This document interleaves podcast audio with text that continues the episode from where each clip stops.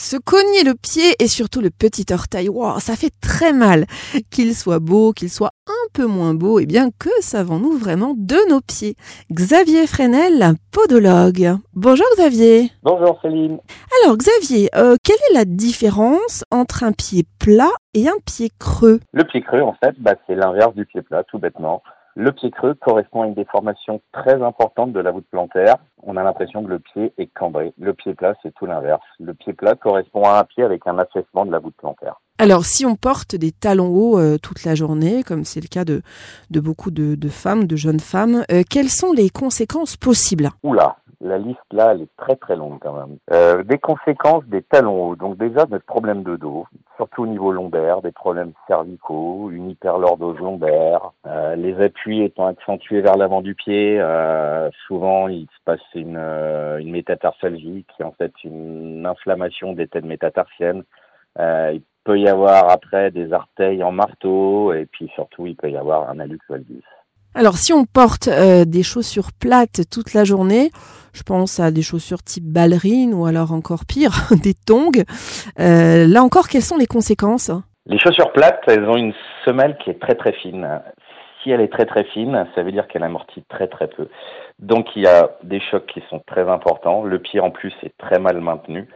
Les ondes de choc peuvent provoquer une tendinite du tendon d'Achille, une épine calcanéenne, et puis le fait de ne pas être maintenu, c'est surtout une instabilité de la cheville et des entorses de cette cheville.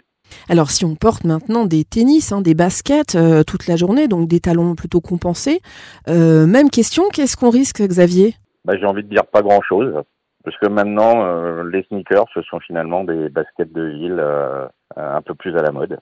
Alors beaucoup d'entre nous ont une jambe un petit peu plus courte que l'autre. Alors c'est pas forcément euh, visible à l'œil nu, hein, qu'on soit bien d'accord, mais ça peut déséquilibrer et ça peut créer des douleurs dorsales et des douleurs également au bassin. Alors qu'est-ce qu'on peut faire, Xavier? Est-ce qu'éventuellement on peut corriger ça avec le port de semelles euh, S'il y a des douleurs de dorsale, oui, bien sûr, il faut peut-être essayer de rééquilibrer déjà le bassin. Maintenant, les personnes qui ont une jambe plus courte que l'autre, elle peut être euh, due à un problème articulaire. Donc, l'ostéopathe peut régler le, le problème et s'il n'y a pas de douleur, bah, il faut surtout ne rien faire. Alors on entend euh, parfois parler euh, d'épines calcanéennes, qu'on appelle aussi épines de le noir. Hein, J'ai fait des recherches là-dessus. Euh, alors qu'est-ce que c'est, Xavier? Et est-ce qu'il y a des solutions pour y remédier? L'épine calcanéenne, c'est effectivement l'épine de le noir. C'est une calcification du tendon de l'aponévrose plantaire qui s'insère au niveau du talon. Cette douleur au niveau du talon, elle est ressentie surtout le matin au réveil. On a l'impression d'avoir un clou sous le talon. Et la douleur, en fait, elle est créée par la tension de l'aponeurose plantaire. La meilleure des solutions, c'est des semelles, dans un premier temps. Euh, pourquoi pas des ondes de choc euh, chez le kinésithérapeute On peut voir éventuellement euh, une infiltration chez votre rhumatologue. Quant à l'opération, j'ai envie de vous dire euh, non. Alors, euh, autre cas de figure, hein, euh, j'ai une crampe dans le pied. Alors ça, c'est très très très douloureux. c'est pas grave, mais ça fait très mal. Euh, quel est votre conseil de professionnel? Parce que moi, ce que je fais, c'est que je pose le pied bien à plat sur du carrelage froid, en tout cas une matière bien froide, et plutôt que de l'étirer au maximum, qu'est-ce qu'on fait? On, on étire, on pose à plat, on monte sur la pointe des pieds. Que faire? Faites ce que vous pouvez pour que la tension soit moindre. Alors si c'est se mettre pieds nus sur du carrelage froid, euh, très bien, mais vous pouvez très bien aussi prendre le gros orteil si la douleur elle est au niveau de la, voûte plantaire et ramener l'orteil vers vous. Euh, tout ce que vous pouvez faire pour euh, détendre ce muscle enlèvera la, crampe.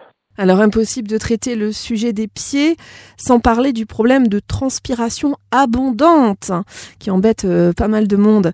alors est-ce qu'il y a des solutions vraiment efficaces pour lutter contre ça et réduire les mauvaises odeurs qui sont vraiment dérangeantes, Xavier? Euh, la transpiration abondante, ça s'appelle une hyperhydrose. C'est quelque chose de quand même relativement important. Euh, c'est une transpiration excessive et c'est la conséquence d'une hyperactivité des glandes sudoripares. Donc il faut quand même essayer de traiter ça si c'est assez euh, gênant. Vous avez plusieurs possibilités de le traiter par des poudres, euh, l'acide borique, du talc. vous pouvez essayer par des antitranspirants, des déodorants que vous pourrez trouver en pharmacie. Et puis moi, ce que je conseille, si c'est vraiment très gênant, c'est de la ionophorèse. Ce sont des micro-courants électriques qui permettent en fait de réduire la taille des pores de la peau au niveau des pieds, donc de réduire la, transpiration. Et la poudre euh, antitranspirante, on la met, parce qu'on ne sait jamais si on la met sur euh, les pieds, à même la peau, ou dans la chaussure euh, Vous pouvez la mettre dans la chaussure ou dans la chaussette carrément. Et est-ce que ce conseil est bon aussi? On dit souvent qu'il ne faut pas porter les mêmes euh, chaussures euh, très longtemps et qu'il vaut mieux alterner. Ça, c'est une bonne astuce C'est une bonne astuce, oui. Xavier, je me pose une question. Est-ce que marcher pieds nus, que ce soit euh, sur la terre ou à la maison, c'est une bonne idée pour soulager peut-être des tensions du dos ou des tensions d'articulation comme les genoux, les chevilles?